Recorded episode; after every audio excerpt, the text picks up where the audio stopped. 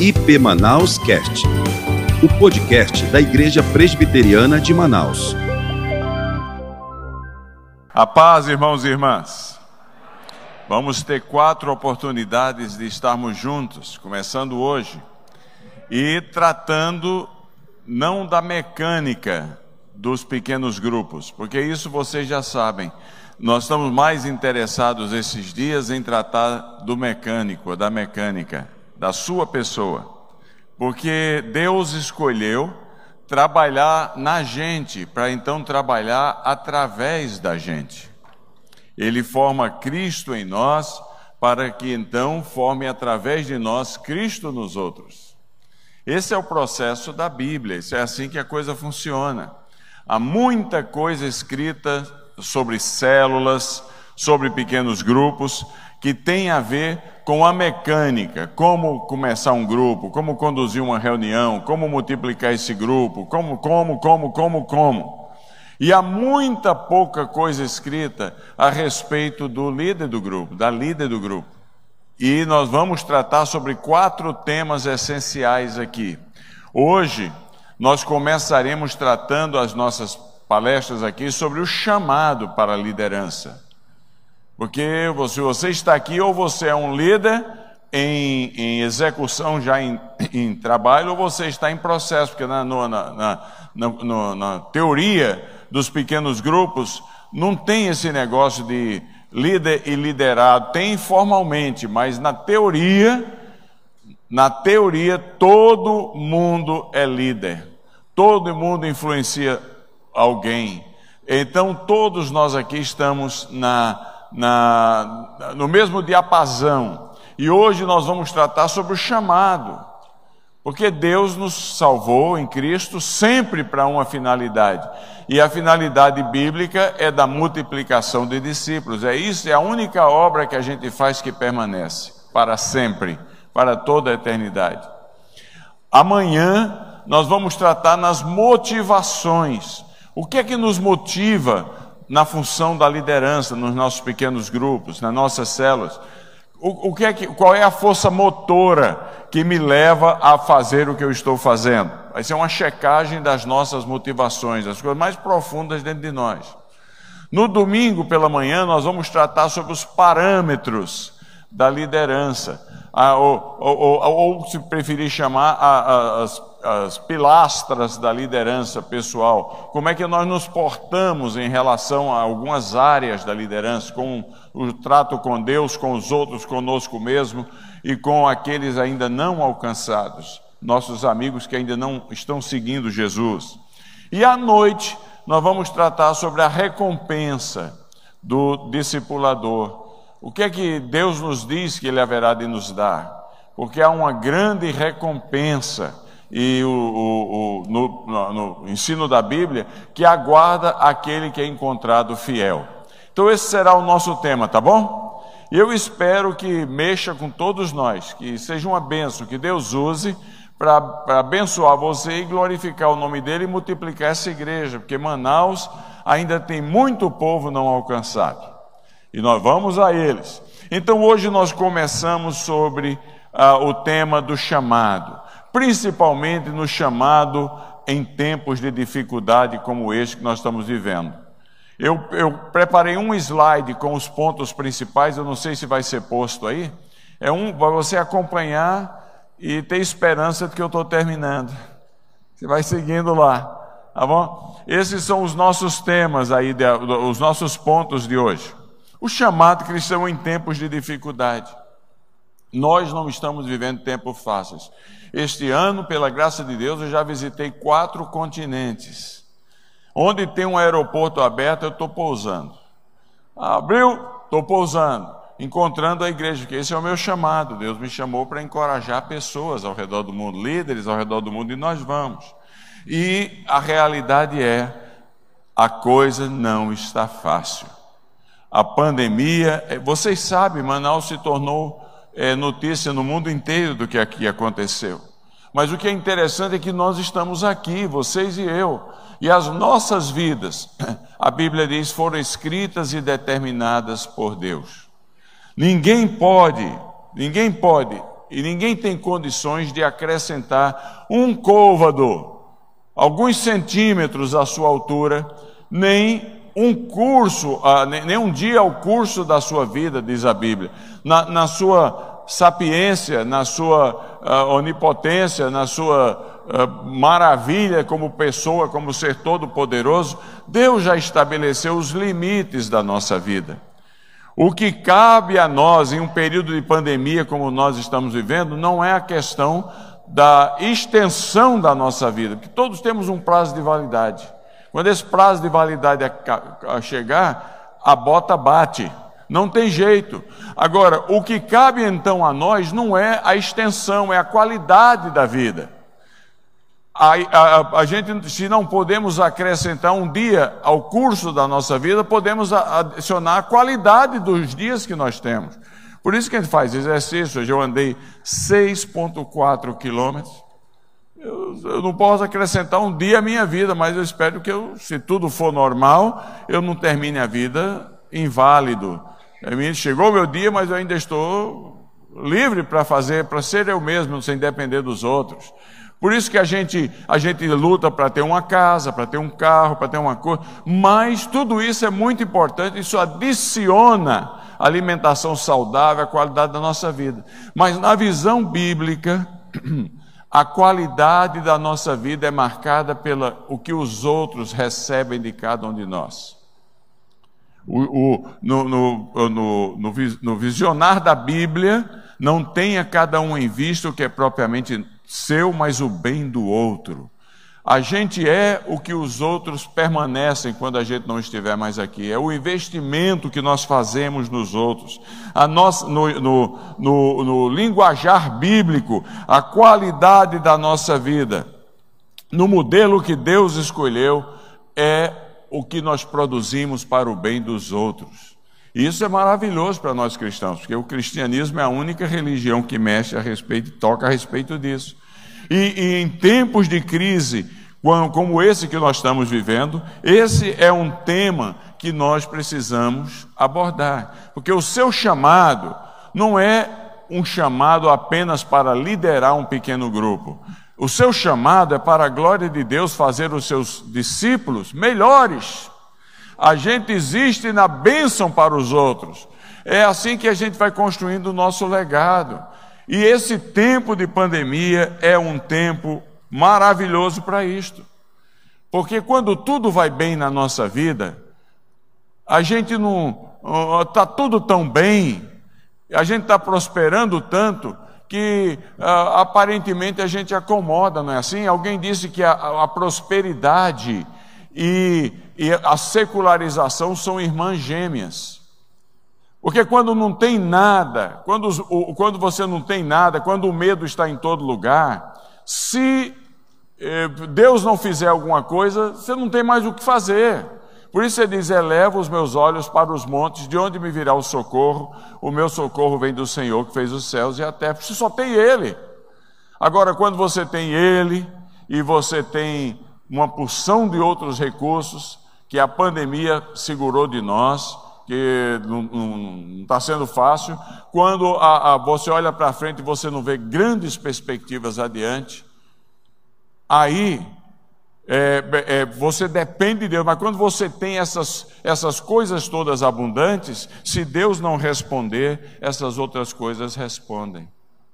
Então nós vivemos, e aí a secularização se estabelece na vida da igreja e o nominalismo acontece. Então você que está aqui nesta noite, você é um privilegiado, uma privilegiada, porque as grandes perguntas das pessoas hoje encontram eco e resposta naquilo que nós temos a dizer porque está todo mundo preocupado, é o medo da morte, é, é, é o descontrole por, por questões de, de, de calendário, de, de, expectativa, de trabalho, de recursos, de relacionamentos, é a perda da honra, porque foi desempregado, perdeu o negócio, oh, toda, tanta coisa que está acontecendo por aí afora, que nós estamos tendo o privilégio, nós líderes, se eu falo para líderes, nós estamos tendo o privilégio de viver essa maravilha, de possibilidade. Não gostaríamos de estar passando por ela, mas já que ela está, estamos passando, é uma possibilidade para a gente melhorar a qualidade da nossa vida. no serviço ao outro. Tudo bem até aqui ou não? E, mas não é fácil a gente entender isto. E não é fácil aceitar isso, porque é um caso na Bíblia, que vai ser o objeto do nosso estudo aqui, de Êxodo capítulo 3 e capítulo 4, que foi difícil para ele entender isto. É o Moisés. Conhece a história de Moisés? Porque Moisés viveu num tempo de um verdadeiro coronavírus na sua época. O povo estava morrendo de infecções de tanto trabalho, trabalho escravo, estava uma coisa terrível. E o povo estava literalmente morrendo porque estava sendo morto pelo, pelo faraó do Egito. Moisés viveu num tempo difícil para Israel. Mas o tempo de Israel difícil não foi sempre esta realidade, porque por 320 anos, dos 400 que viveram no Egito, Israel viveu muito bem. Israel, se você ler Êxodo capítulo 1, versículos de 1 a 7, você vai ver que o texto diz lá que Israel prosperou, foi fecundo, se tornou forte, por uma razão muito simples, porque eh, eh, no século 18 antes de, de Jesus, o, o, a história egípcia nos diz que o Egito foi dominado por um grupo de estrangeiros. Um exército estrangeiro veio ao Egito e estabeleceu o que na história egípcia é conhecido como tempo intermediário faraônico. O que é que é isso? Foram 400 anos que um poder externo veio, dominou o Egito, se estabeleceu numa cidade antiga chamada Mênfis que é, as ruínas delas encontram-se perto do Cairo. E expulsaram os egípcios tradicionais que se estabeleceram na cidade de Tebas, onde hoje fica Luxor, a 700 quilômetros do Cairo. E por 400 anos esses indivíduos dominaram o Egito. Quem eram eles? Eram os chamados reis Ixos. Ixo é uma palavra que, se traduzida para o nosso português, quer dizer pastores. Quem eram eles? Era um poder é, semítico, eram primos dos judeus. Na sabedoria de Deus, Deus levou para o Egito, antes de levar os israelitas, levou os primos dele. Etnicamente primos, etnicamente. Eles vinham do mesmo tronco étnico. E eles de, de, dedicavam-se ao trabalho pastoril, mas eles dominaram o Egito. Nesse espaço, a, a fome acontece em, na, na Palestina e tem que descer ao Egito. Por que, que eles desceram ao Egito? Porque lá tinha primo. O primo estava lá, estava dominando. E eles chegam lá, vocês conhecem a história final, os últimos capítulos de eh, eh, Gênesis. O Faraó, que era primo de José, manda buscar os parentes dele em, na Palestina. Todo mundo conhece a história, né? Vêm os 70 parentes de José para o Egito. Eles ali permanecem por cerca de 320 anos na sombra e água fresca. Israel não teve 400 anos de escravidão, Israel teve 80 anos de escravidão. E a Israel foi dado o melhor da terra. Quem olha o mapa do Egito vê o rio Nilo em cima como se fosse uma tulipa. A terra de Gozen, onde nós temos o retiro todos os anos, é esse delta do Nilo, que é água para todo lado, tem oásis, tem a plantação de cana, tem a plantação do melhor algodão do mundo. É uma terra de, onde mana le, uh, muita água, leite e mel. É o melhor do Egito. A Bíblia diz que os primos faraônicos, os ixos, deram aos judeus o melhor. Tudo bem até aqui? De repente, no capítulo 1 de Êxodo, levanta-se um faraó que não conheceu José. O que é que entendemos disso? Tebas, na história egípcia, levantou-se com um poder egípcio uma vez mais e expulsou os ixos, expulsou, e estabeleceu no reinado faraônico o, o, no Egito, um faraó ficou famoso com o nome de Teba, é, é, Ramsés II. O cara reinou 60 anos, de 1350 a 1290 a.C. O cara era poderoso. Eu mesmo já visitei várias obras dele. Tem uma obra dele em é, chamado o Abu Simbel, na fronteira com, com o Sudão, que é um templo maravilhoso. Você entra dentro dele, você fica impressionado. Na parede, isso aí tem 3.700 anos, eles colocaram lá, o, o talharam na rocha o rei, o faraó, com o seu uh, cajado, dominando os povos que ele havia conquistado, e um deles era os judeus, está lá. Esse rei não conheceu José, ele, estabele... ele era amante das construções, construiu muita coisa no Egito, até hoje tem lá obras maravilhosas dele. E ele então precisava de muito tijolo. E ele estabeleceu uma cota horrível para os judeus. Vocês já, já abusaram do meu país demais. Foram mais de, três, mais de três séculos crescendo aqui como povo estrangeiro. Agora é a nossa vez. E exigiu quatro vezes mais a produção de tijolos para as suas obras. No começo desse reinado dele, Deus chama Moisés, capítulo 3 de Êxodo, para libertar o povo do Egito.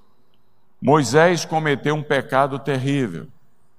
Porque Moisés achou que a razão que Deus o estava chamando era ele, Moisés, e não a bondade de Deus. Como é fácil a gente chegar à conclusão de que se não for a gente, o grupo não vai para frente. Essa era a atitude do Moisés. Se não for eu, quem vai libertar o povo? Você lê Êxodo, ah, Atos capítulo 7, diz que Moisés, no dia seguinte ao chamado de Deus, aos 40 anos de idade, ao chamado de Deus, ele viu um judeu brigando com um egípcio. E ele foi lá e fez o quê? Matou o egípcio, mas não foi só matar o egípcio. Ele matou o egípcio na esperança de que os seus irmãos entendessem de uma vez para sempre que ele era o bom. Ele era o escolhido. Mas que petulância. Você e eu, Moisés, qualquer pessoa achar que Deus usa a gente porque a gente é bom. Sabe por que, que Deus escolheu você para você ser líder do pequeno grupo? é porque Deus é bom. A virtude está nele. É por causa dele. Porque se ele quisesse, ele liderava o seu grupo com a pedra clamando. Ele liderava o seu grupo com a mula de Balaão. Ele mandava os anjos. A razão pela qual ele escolheu você é porque ele é bom. Não é verdade? Que é um privilégio ser usado pelo Criador dos céus e da terra. Meu Deus do céu! Como Moisés não entendeu isto aí, sobrou para ele 40 anos na casa da sogra. Bem feito, bicho. Quarentão, uma sogra complicada que deu para ele uma esposa que não era fácil, viu? Cuidando de ovelha e aguentando poeira do, do Sinai para lá e para cá, cada dia era nômade, cada dia numa, num lugar diferente, construindo tendo. O grande Moisés, poderoso em palavras, em toda a sabedoria do Egito, na casa da sogra. E aí, esse negócio de sogra, é... um amigo meu disse que gosta tanto da sogra dele, eu tenho que tomar cuidado porque eu tenho nove netos, três noras, que ele falou que quando a sogra dele morrer, ele vai enterrá-la de cabeça para baixo. E aí eu perguntei para ele, por quê, rapaz? Ele falou, porque na ressurreição ressuscita no Japão. Mas 40 anos na casa da sogra. Uma esposa complicada. Não permitiu que o marido, Moisés não era lá um líder muito forte, não. Não permitiu que o marido batizasse o filho, circuncidasse o filho.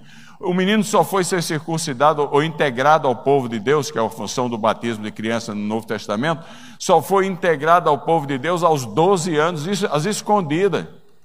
Já estava no êxodo, e quando ela soube, ela chamou Moisés e disse: Você é um marido sanguinário. Está escrito. A coisa não era fácil. 40 anos na casa da sogra. Lá em Portugal, eu vou muito a Portugal, lá tem uma água mineral que eu apelidei da água da sogra é, chama-se Pé na Cova. É a região. Mas olha aí, 40 anos, meu irmão, 40. Agora aos 80 anos, Moisés é chamado. Não é à toa que ele fala de vara e cajado, porque já estava com bengala. 80 anos. Deus chama Moisés uma vez mais. Capítulo 3, versículos 10 e 11. Olha o que é que diz aí. Vem agora e eu te enviarei a Faraó, para que tires o meu povo, os filhos de Israel, do Egito. Então disse Moisés a Deus: Quem sou eu para ir a Faraó e tirar do Egito os filhos de Israel? 80 anos de idade. Moisés, vou lhe dar uma segunda chance. Vem agora, já passaram-se 40 anos, quem sabe você aprendeu. Vem agora e vai lá, já velho, mas vai lá, Moisés. Será que você aprendeu mesmo, Moisés? Meus irmãos, a pandemia não está fácil. Eu já perdi uns 50 amigos. Há dois dias atrás, mais dois pastores presbiterianos amigos meus se foram. Ontem recebi a notícia de mais um. Não é fácil. Não é fácil. Quando eu vejo essas notícias tristes, não há praticamente ninguém aqui que deixou de ser tocado por ela, não é verdade? Quando, quando a gente vê essas notícias, me vem à mente o texto de Esther, do livro de Esther. Você já estudou o livro de Esther? O livro de Esther é muito bonito, porque o livro de Esther foi escrito no Irã. No Irã. Porque lá era a sede do poder persa. Persa e Irã é a mesma coisa. Havia um, um rei no Irã chamado Assuero. Assuero. Ele também é chamado, na linguagem de, do, do, do, do, persa, de Artaxerxes. É um bom nome para pôr nos nossos filhos. Artaxerxes. Mas o nome mais fácil da gente pronunciar é Assuero, é a mesma pessoa. Alguém aqui assistiu aquele filme Os 300?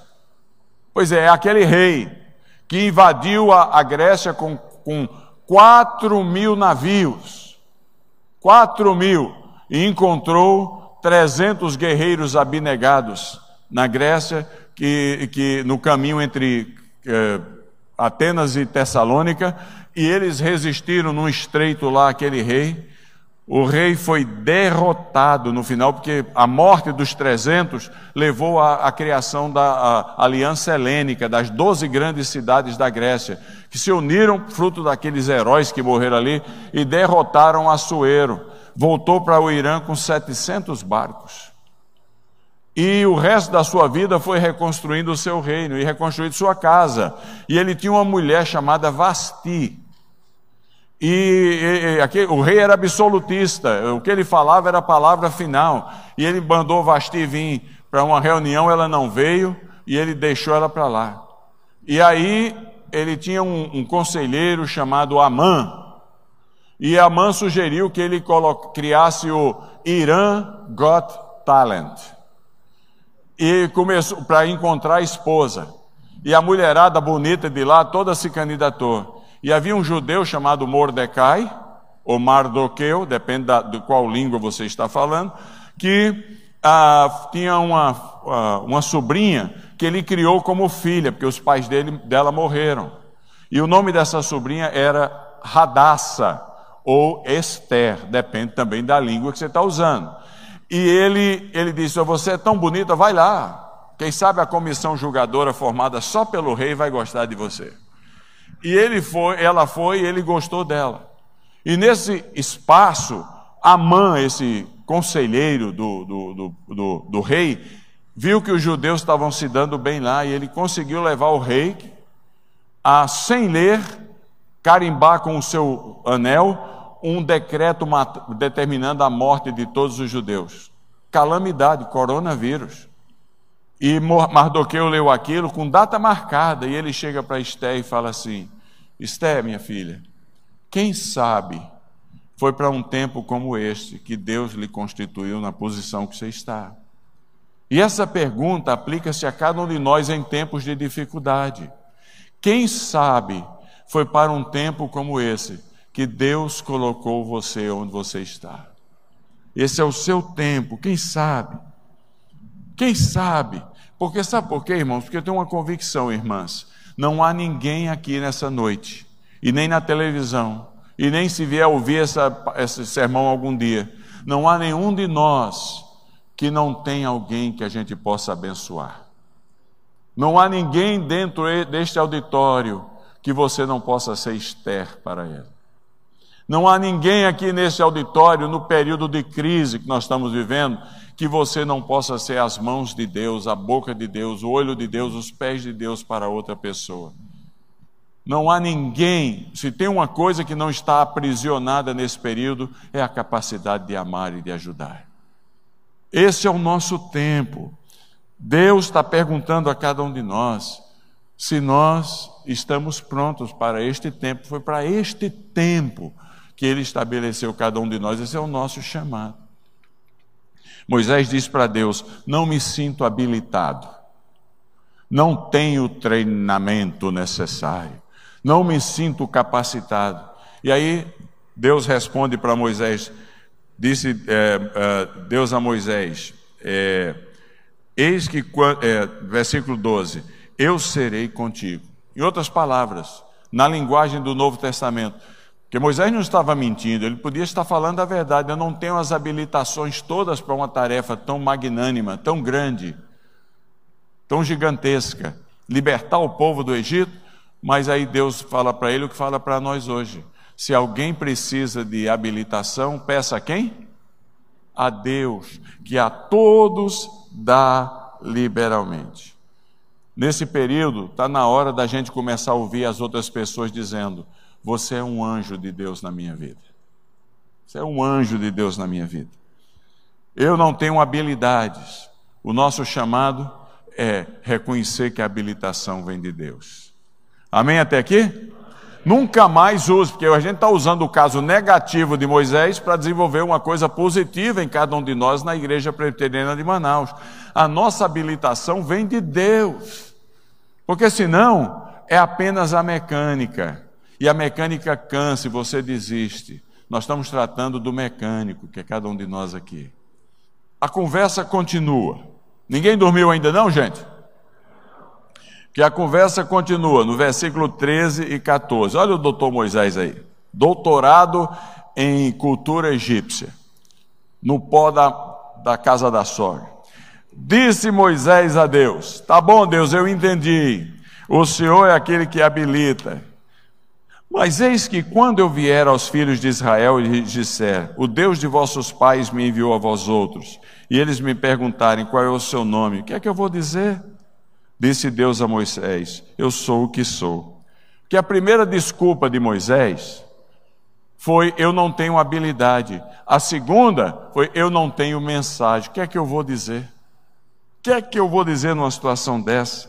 E diante da situação de crise, da dor dos outros, nós podemos ter essa mesma atitude de Moisés e dizer: Eu não só não tenho habilidade, como eu não tenho capacidade uh, mensagem, homilética, capacidade de falar. Eu, eu, eu, sou, eu sou um zero à esquerda. Nós podemos arrumar todo tipo de desculpa. Sabe, irmãos, eu estou aprendendo uma coisa cada vez mais. Preste atenção, irmãos e irmãs, que é muito importante.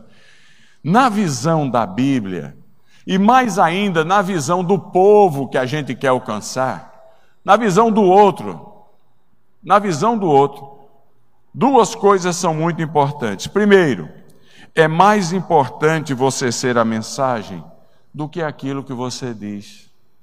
Na visão do nosso amigo que ainda não é crente, ele não conhece mesmo nada de Bíblia. A única coisa que ele conhece é você, a Bíblia andante. Então é mais importante você ser a mensagem do que aquilo que você diz, está certo ou não? É. Que a pessoa pode nem crer naquilo que você diz, mas não pode negar quem você é. Está entendendo? Morreu um amigo nosso da rede, o pastor Eduardo, da Quadrangular de Curitiba, um santo de Deus, 83 anos, um dos homens mais puros que eu conheci na vida.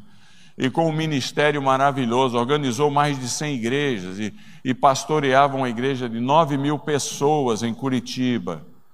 Eu tive no enterro da esposa dele uns anos atrás e ele me tinha em grande carinho, e eu carinho com ele, amigo mesmo do peito. E uma semana antes dele morrer, ele estava bonzinho, pregou na igreja e passou o bastão da igreja para o seu único filho. Ele não tem, só, nem, nem, ele não tem filho, só tem um filho chamado Silas, que é um, uma pessoa maravilhosa. E o Silas assumiu o pastorado da igreja, foi aquela festa. No domingo seguinte, os filhos estavam enterrando o pai. Covid massacrou. Quando a notícia chegou para mim, porque quando eu soube que ele estava enfermo, eu e foi entubado, eu orei com afinco, com afinco pela cura dele, mas Deus tinha outros planos. E a notícia chegou do, da morte dele. Eu fiquei tão chocado, tão tocado, que eu escrevi um texto, eu mandei para o Francisco e para outros. É um texto naquele, na, na uh, uh, discorrendo sobre aquele versículo da Bíblia quer vivemos ou quer morremos, somos do Senhor. E, e, e, usando um dos catecismos da Igreja Reformada, o catecismo de Hildenberg, para aquilo.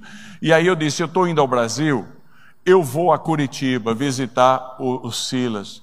Mas eu pensei comigo mesmo, mas vou dizer o que para ele?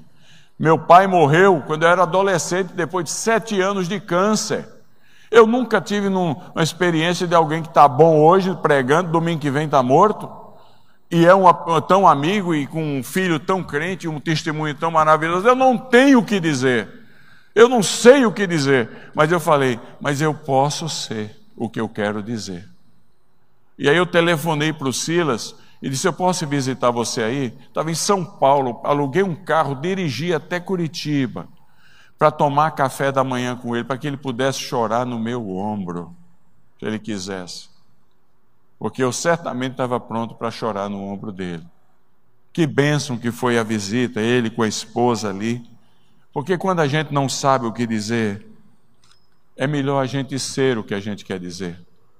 Porque isso cala o, o, é um antídoto para calar a oposição, que pode não acreditar na, no que a gente diz, mas não pode negar quem a gente é. Moisés precisava aprender essa verdade. E nós também. Quando você não souber o que dizer, seja o que você quer dizer, é mais do que suficiente. Segunda coisa importante aqui, nesta questão da não tenho mensagem, é que a sua atitude sua atitude diante do sofrimento das outras pessoas fala muito mais do que qualquer palavra que você possa dizer. Sua atitude.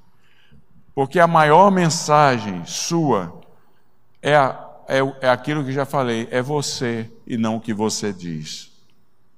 Há um, uma, uma, uma expressão na Bíblia que aparece pelo menos 16 vezes nos evangelhos é a expressão Jesus compadecido. Conhece a expressão? Ou profundamente compadecido. A palavra grega para compadecer, para ter compaixão na Bíblia, é a palavra esplacna. Você não precisa decorar, basta ouvir. Esplacna. E esplacna é uma palavra grega que antigamente, no tempo de Jesus, significava uma dor. Era também usada para uma dor gerada de cólicas terríveis, ou nos dias de hoje seria uma crise de pedra no rim. Alguém já teve crise de pedra no rim aqui ou não? É maravilhoso, não é não? Eu já tive três. Alguém falou para mim, é pior do que a dor de tendineu. Eu falei, isso aí eu já não posso opinar. Mas que é horrível, é. Você levanta, você vai no banheiro, você senta no vaso, você levanta do vaso, você roda para cá, roda para lá, anda para casa inteira, a coisa nunca para. É uma agonia é tão forte que você tem que se mover, você tem que fazer alguma coisa, não aguenta ficar parado. Essa é a ideia de compaixão na Bíblia. É o esplacna. Nesse período de coronavírus, nós temos que ter muitos momentos de esplacna na nossa vida. Muitos momentos. Eu fico impressionado com Jesus. Lembra do caso do jovem em Gadara? Gadara é uma cidade que existe até hoje como ruínas. Ela fica a quatro quilômetros do mar da Galileia. Aquela rua que Jesus caminhou, aquela estrada com mármore branco tem até hoje. Eu já trilhei por ela. O cemitério está lá até hoje. Hoje ela, ela pertence à Jordânia. Ela era uma das dez cidades de Decápolis na Bíblia. Tem uma em Israel, sete na Jordânia e duas na Síria nos dias de hoje. Mas com a guerra de 1967, Israel tomou mais um pedaço do lado de cá do Mar da Galiléia e hoje só restam dois quilômetros do, entre os quatro que são território da Jordânia. Mas eu fico pensando, um dia lá vem Jesus. Desceu Jesus, diz a Bíblia, do barco e começou a caminhar para Gadara, que até hoje ainda tem as ruas dos comércios lá, as ruínas são muito bem preservadas. E de repente sai daquele cemitério que ainda está lá, cerca de 3 quilômetros de distância do Mar da Galiléia, um quilômetro de distância da cidade, sai de lá um jovem possuído por espírito imundo. Conhece o texto? João capítulo 8. Nu, com os bra... acorrentado, mas também os, já tudo quebrado, porque a Bíblia diz que nem, nem as correntes conseguiam segurá-lo. Então ele tinha os pulsos todos arrebentados, da força de quebrar correntes. Um jovem que um dia nasceu e a mamãezinha dele falou: Meu futuro está aqui. Uma belezinha de, de bebê. E a esperança da cidade de Gadara agora estava lá, todo mundo com medo dele, jogando fora, ogirizado, jogado no cemitério. E, e ele chega para Jesus, e a Bíblia diz que quando Jesus olhou para ele, teve um esplacna, compadeceu-se dele. E compaixão na Bíblia não é um sentimento, é uma ação. Você olha, você vê, você se angustia com a necessidade do outro e você toca no outro, você abençoa o outro, você faz alguma coisa para ajudar. A cena seguinte, depois daquela cena com os porcos e etc., é que eu fico impressionado. O texto diz que a cena seguinte, aquele jovem estava limpo, vestido e são. Não é lindo?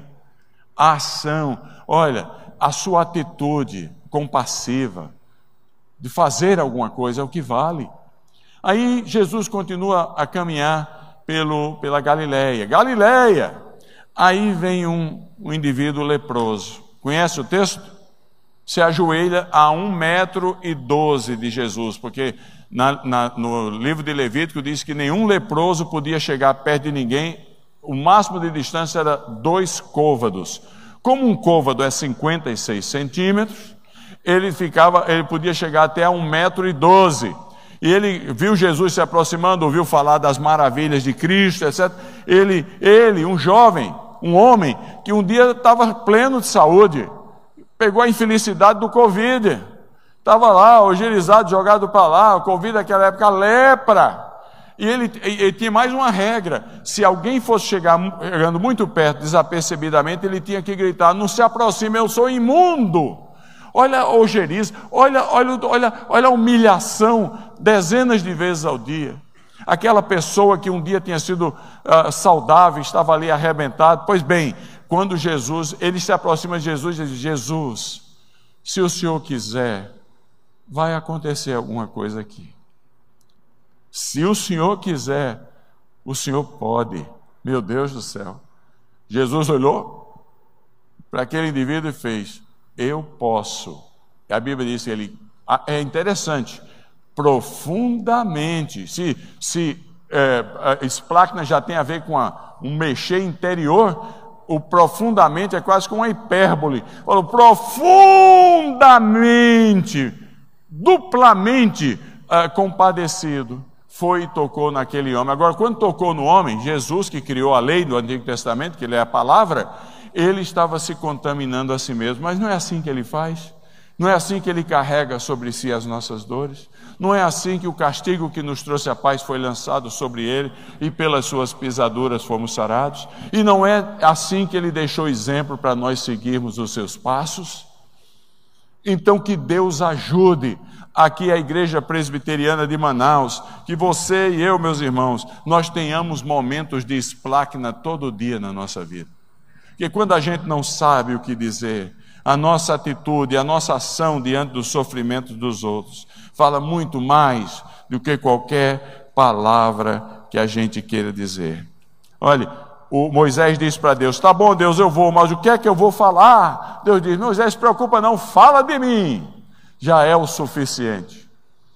Fala de mim, Moisés. O que os outros vejam em você, a mim, isso é o suficiente, Moisés.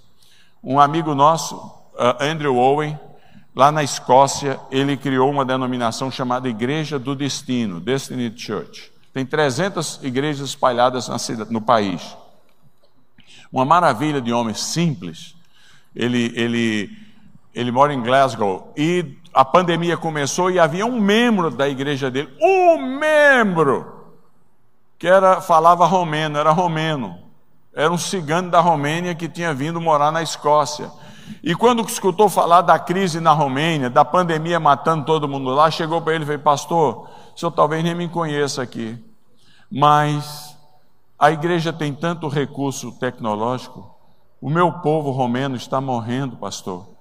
Eu posso começar um programa evangelístico falando da bondade de Deus para o meu povo romeno, usando os recursos da igreja?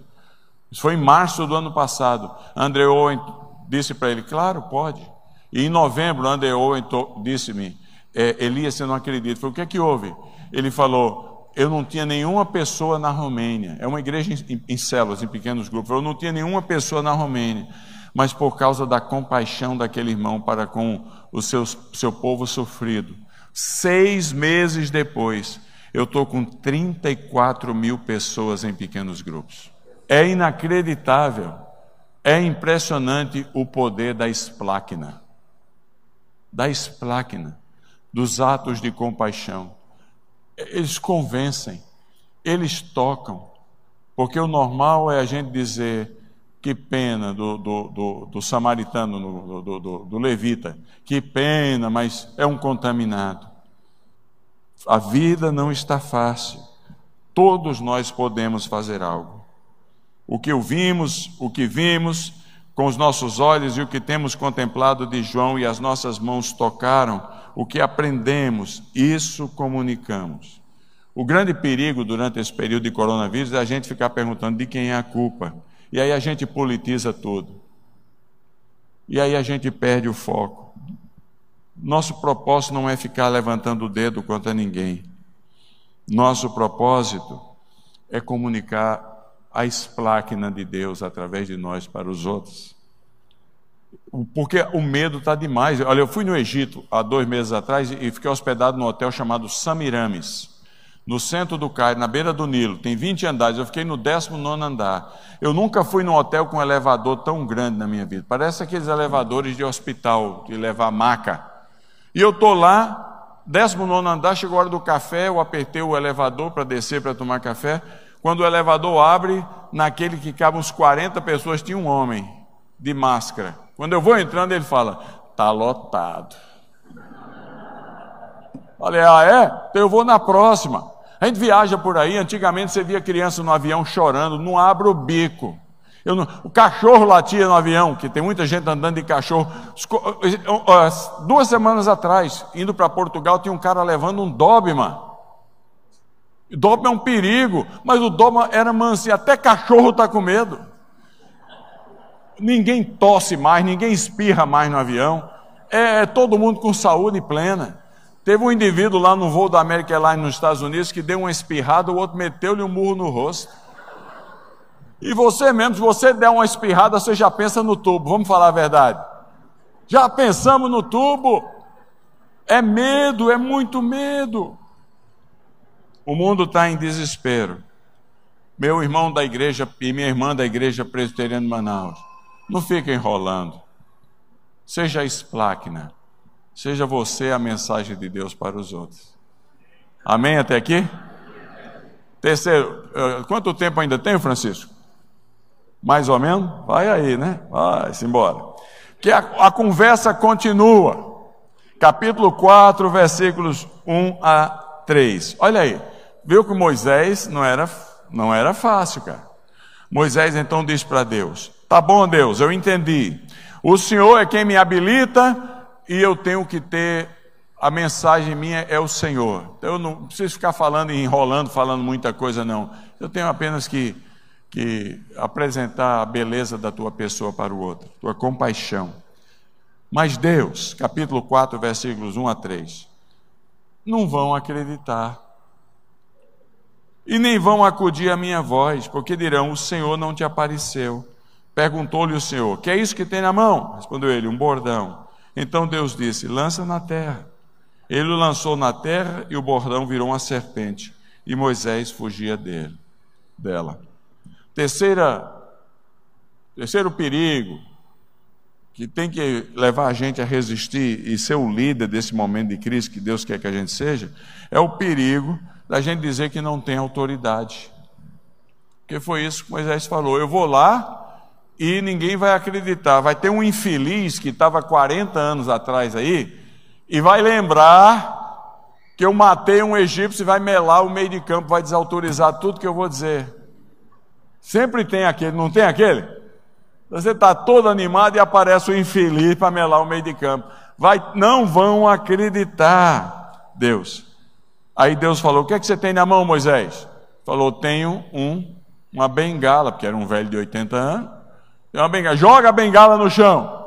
Moisés jogou a bengala no chão, ela virou o quê? Uma serpente. Olha o que é que o texto diz. Não foi o povo que fugiu da serpente. Quem fugiu da serpente? O medroso era ele. Fugia da serpente.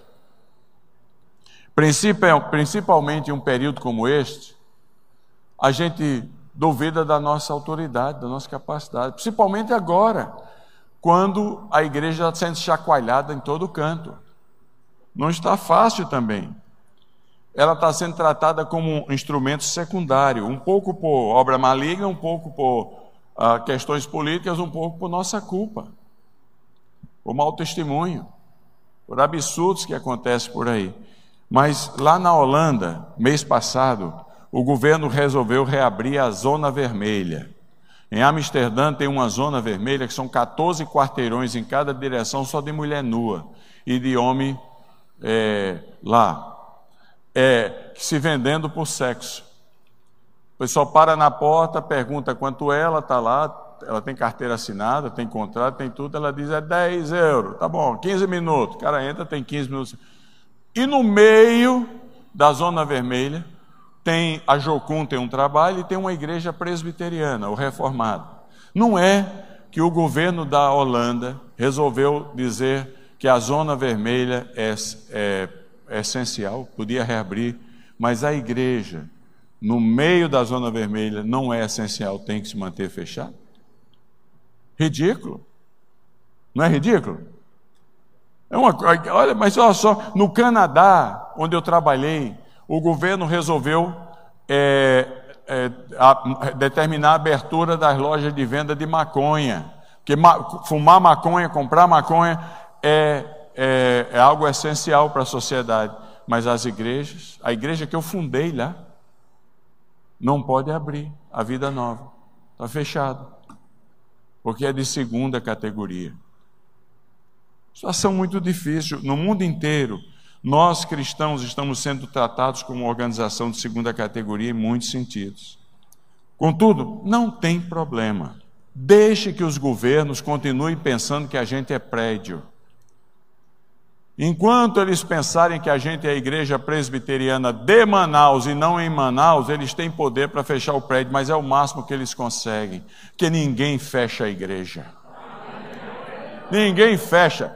Na Bíblia não se tem essa expressão aos crentes de Corinto. Você não acha, procura na Bíblia você acha. Só os crentes de Filipos são de Tessalônica são mencionados aos cristãos de Tessalônica. É a única vez. Toda vez que aparece é cristão em algum lugar. Aos crentes que estão em Corinto, em Éfeso, em Colossos, na dispersão, conjunção com o artigo, é, é, é, é porque a igreja é um movimento, ela não é prédio. É verdade que ela é prédio também. Porque ninguém vai, se você chamar Maria, ninguém vai andando por aí afora, vai chamar você de Maria Igreja. Mas, porque você vai ter o seu sobrenome. Então, é, elas, o templo sempre é identificado com a igreja. Mas o governo, por causa da nossa tendência de querer. É, a gente gosta de dizer, isso é uma das coisas que a, a pandemia está ensinando. Antes da pandemia, a gente gostava de ser chamado de igreja de. Quando você diz o de, você usa essa preposição de, você está. preposição não, é advérbio, né? De lugar, é advérbio. Você está você tá dizendo para, para todos ali que ali é o seu primeiro campo missionário. Essa é a, é a primeira coisa boa. Mas em contrapartida, você está dizendo que para aquele lugar que eles lhe possuem, que você pertence a eles. Agora a pandemia veio, quem determina o que é essencial e o que não é, é quem você deu o poder e a chave para dizer: você me possui, eu sou daqui. E como eles acham que a gente é, é, é, é parede só, eles vêm e dizem: vou botar a polícia aí se você não fechar. O meu amigo Salah, na Argélia, convertido do Islã, é pastor de 1.200 convertidos do Islã uma igreja protestante em Argel, e o, o, um domingo chegou o, a polícia religiosa, tem dois tipos de polícia, polícia religiosa e polícia militar, e falou: Este é o seu último domingo aqui, quarta-feira a gente vem fechar a igreja. Quarta-feira? É, quarta-feira. Então venha, porque é o dia da nossa reunião de oração, pode vir. E na quarta-feira à noite a igreja estava lotada, porque crente gosta de tensão. Falou que tem rolo, a gente está lá. E estava lotado, lotada a igreja. Não é que a polícia chegou quebrando tudo. Eu tenho um vídeo. Bateu, quebrou em todo mundo. Deu uma surra no Salá, que é um santo. Foi uma coisa horrível. Aí fechou a porta com cadeado e a televisão da capital acompanhando, que é a maior igreja evangélica do país. O país é muçulmano. Maior igreja evangélica acompanhando, acompanhando, acompanhando. Aí ele vai lá na frente das câmeras, depois me mandou o vídeo, e mostrando para a nação inteira, ele falou: Vocês podem fechar estas portas, mas vocês não conseguem fechar as nossas bocas e o nosso coração. Ninguém controla a igreja. A igreja é como massa de pão, quanto mais você bate, mais cresce.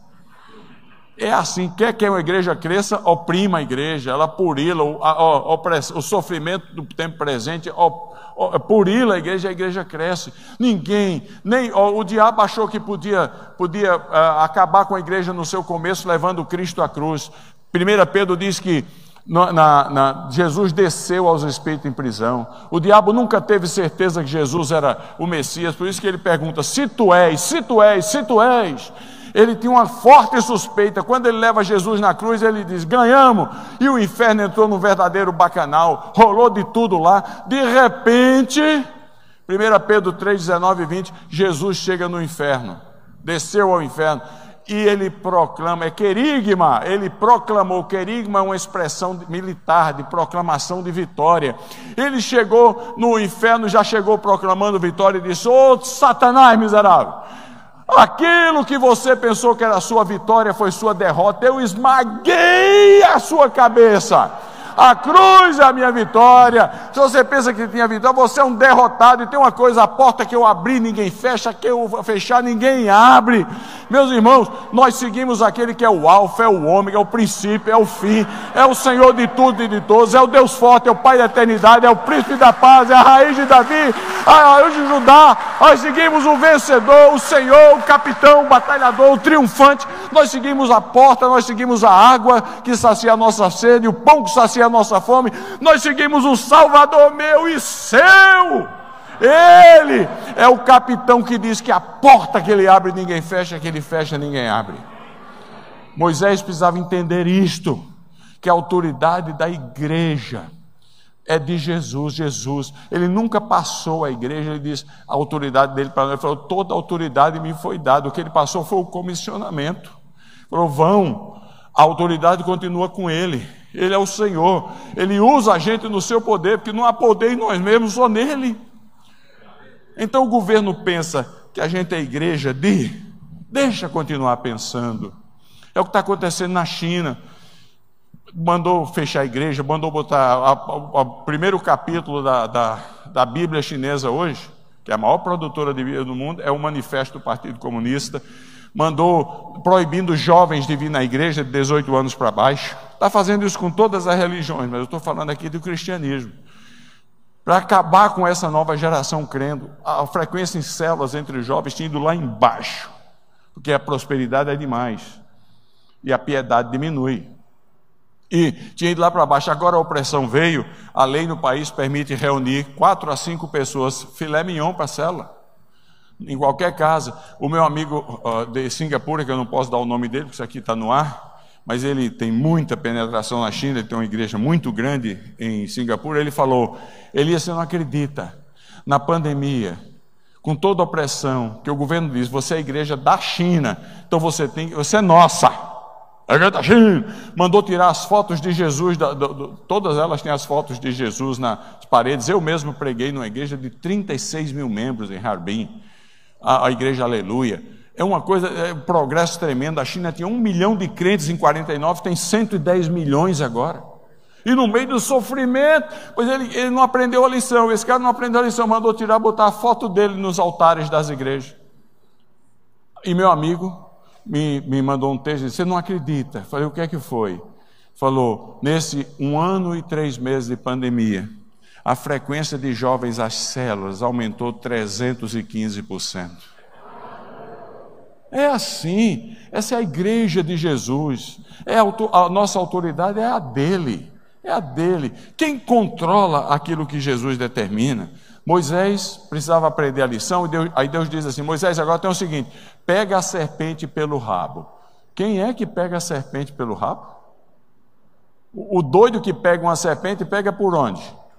Pela cabeça. Pegar pelo rabo é ser picado. Deus é o Deus dos improváveis, das expectativas que a gente não espera que aconteça.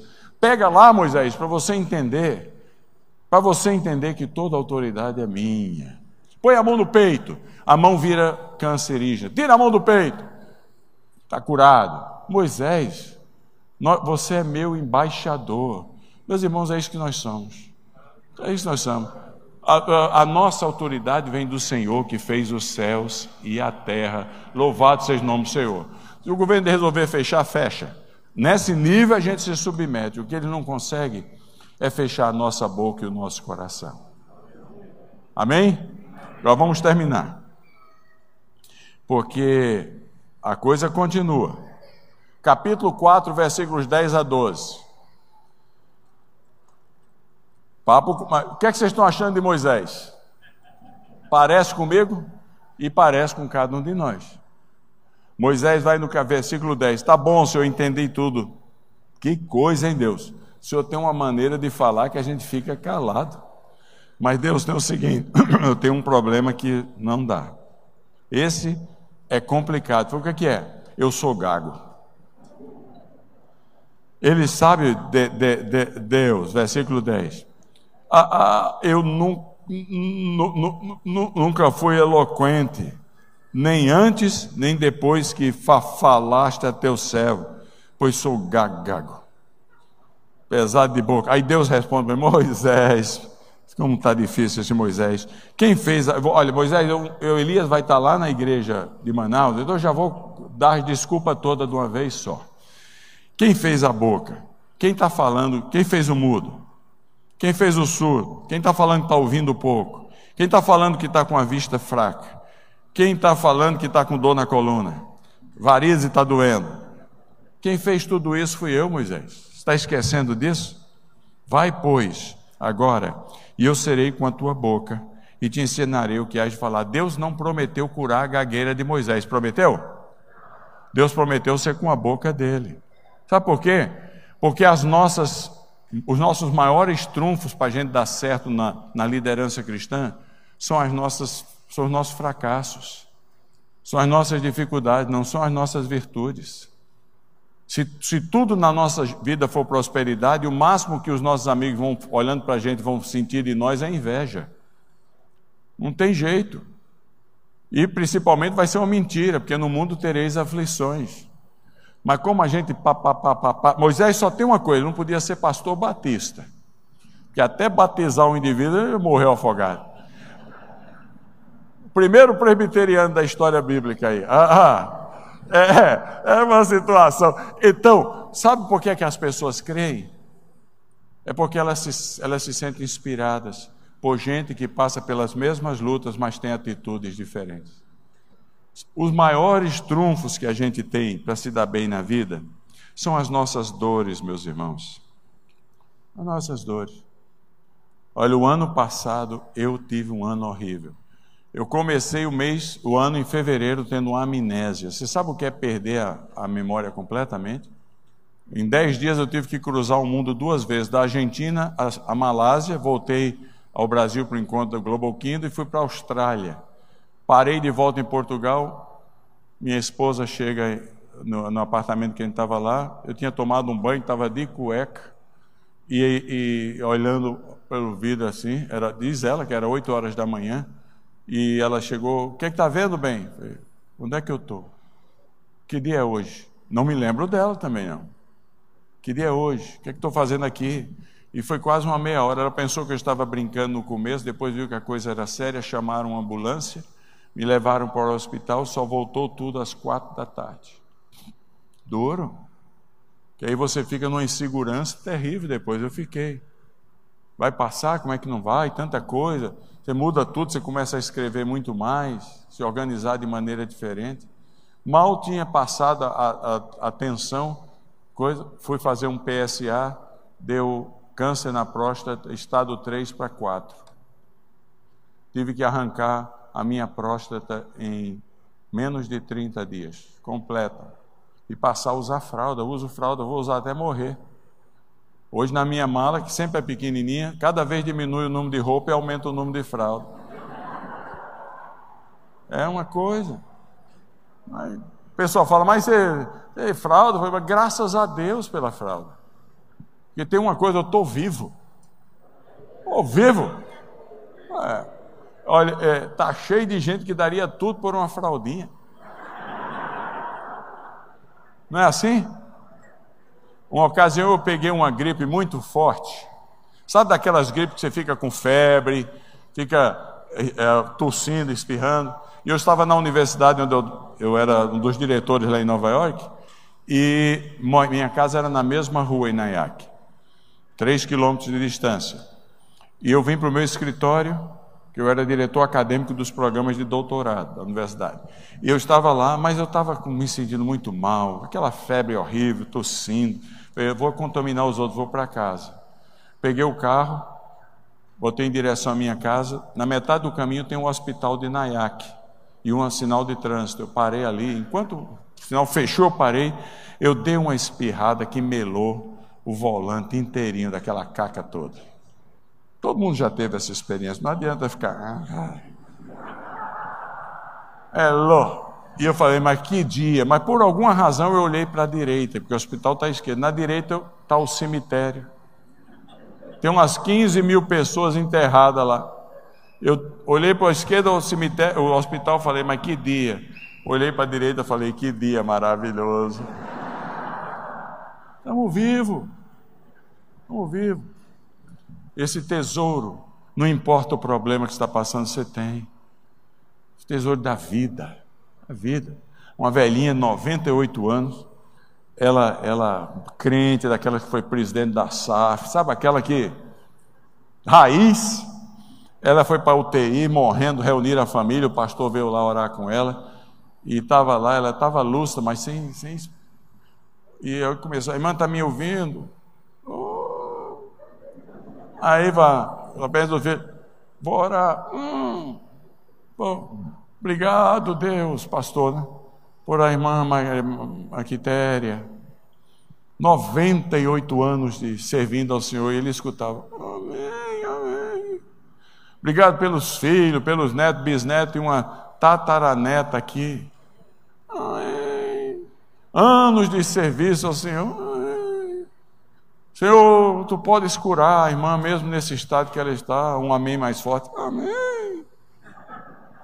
Aí falou assim: Mas se for da tua vontade levá-la para os teus, os teus braços e o teu lugar celestial, que a leve. Aí ele escutou: Hã? Hã?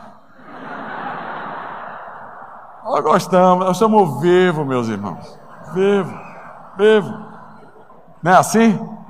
Olha, presta atenção. Nunca esqueça isso.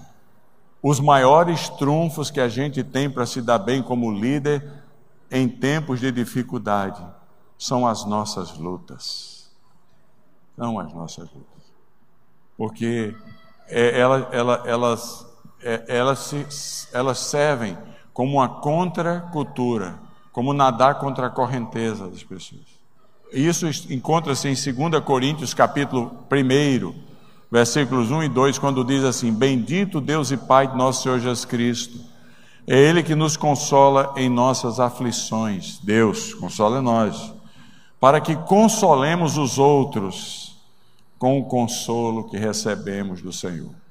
Ninguém gosta de passar por rolo, dificuldade, eu não gosto. Por coronavírus, foi muita canseira, foi fadiga, foi enfado por sete dias. Ninguém gosta. Mas já que passa, usa a, a, a moeda tem dois lados, tem a cara e coroa. Não usa como a cara, usa como a coroa. Para ser bênção na vida dos outros. Deus está lhe abençoando. Você está vivo, está viva. Para de reclamar. Use o seu medo, suas durezas, suas angústias, para que você também colha os seus melhores frutos. Os seus melhores frutos. É sempre assim. As pessoas ouvem mais quando elas são inspiradas não quando elas são desafiadas a invejarem a gente. Mas quando elas são, esse aqui é carne como a minha carne. E olha, passa pela mesma dor e tem uma atitude diferente. Então vamos sair hoje daqui pedindo a Deus para libertar a gente dos nossos complexos. Está cheio de crente complexado. Isso que é, nós somos os campeões mundiais de, de, de operação plástica. Diz que aquela Hebe Camargo fez tanta operação plástica na vida que quando dava uma risada levantava a perna. Né? Reclamamos de tudo, a gente reclama da altura, reclama da largura, do cumprimento, reclama do, da, da, gente mesmo, dos parentes da gente, do marido da gente, dos filhos da gente, do marido dos outros, do parente dos outros, do vizinho da gente, do vizinho do outro, do trabalho da gente, do trabalho do outro, reclama se chove, se não chove, se está quente, se está frio, reclama se deu enchente no rio, se não dá enchente no rio. A gente reclama de tudo. E a gente perde o privilégio de ser consolado por Deus para consolar os outros. Terminando. Nosso chamado não é fácil, como você está vendo, mas é glorioso. É ter em vós o mesmo sentimento que houve em Cristo Jesus. Terminando, a última parte da conversa, versículos 13 a 15. Isso aqui é demais. Olha aí. Depois de tudo isso, Moisés diz para Deus: Entendi, captei a, a vossa mensagem, mestre. Mas tem o seguinte: manda quem o Senhor quer mandar, não a mim. Problema finalmente, que Moisés teve que confessar, é que aquele papo furado que ele estava tendo todinho era apenas para revelar uma coisa: ele não estava disponível. Eu aprendi tudo, mas eu não quero ir. Não estou disponível. Manda quem o Senhor quer mandar, não a mim. Essa é a única conversa que Deus não tem resposta. Mas Moisés tem que ir assim mesmo. Porque Deus cumpre os seus propósitos com a gente concordando ou não. Porque Deus é Deus. Quem perde somos nós. Moisés perdeu muito. Moisés, você não vê Moisés dando risada em nenhum momento do, Novo, do, do Antigo Testamento. Você vê gente enchendo a paciência dele o tempo todo. Você vê rolo para todo lado. E você vê Moisés subindo no Monte Nebo e olhando a terra de longe. Ele cumpriu o plano de Deus, mas ele perdeu a alegria e o gozo. Um indivíduo melancólico. As orações dele são tristes porque ele disse: Eu não estou disponível. Deus não teve resposta para isso. Deus simplesmente disse: Você vai.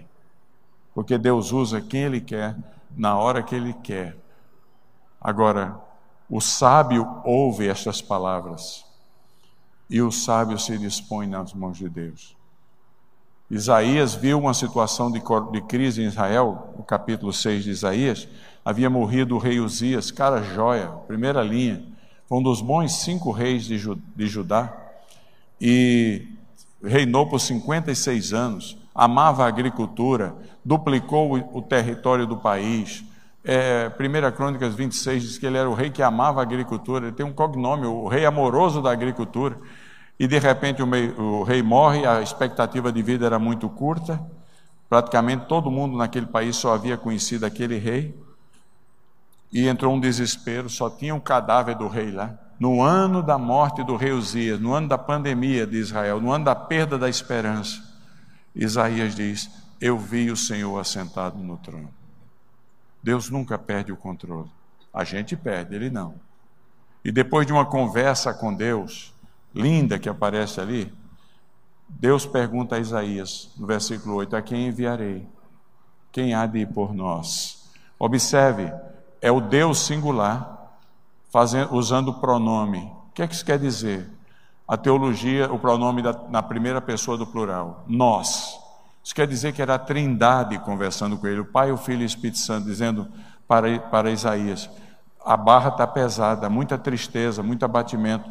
Quem vai lá? Eu podia mandar os anjos, mas estou perguntando a vocês, Isaías: quem vai ir por nós? Quem vai ser o meu embaixador? Quem vai ser o meu proclamador das boas novas? Quem vai, quem vai por nós? Mas é também o nós da humanidade perdida, da Manaus sem Cristo, em, em conluio, em união com a Trindade abençoada. É, é Deus perguntando e o povo de Manaus perguntando: quem vai por nós? Se não for você, quem será? Se não for agora, vai ser quando? Isaías responde para Deus: Senhor, entendi. Eis-me aqui. Envia-me a mim. Que Deus ajude a gente para que a gente tenha essa mesma atitude.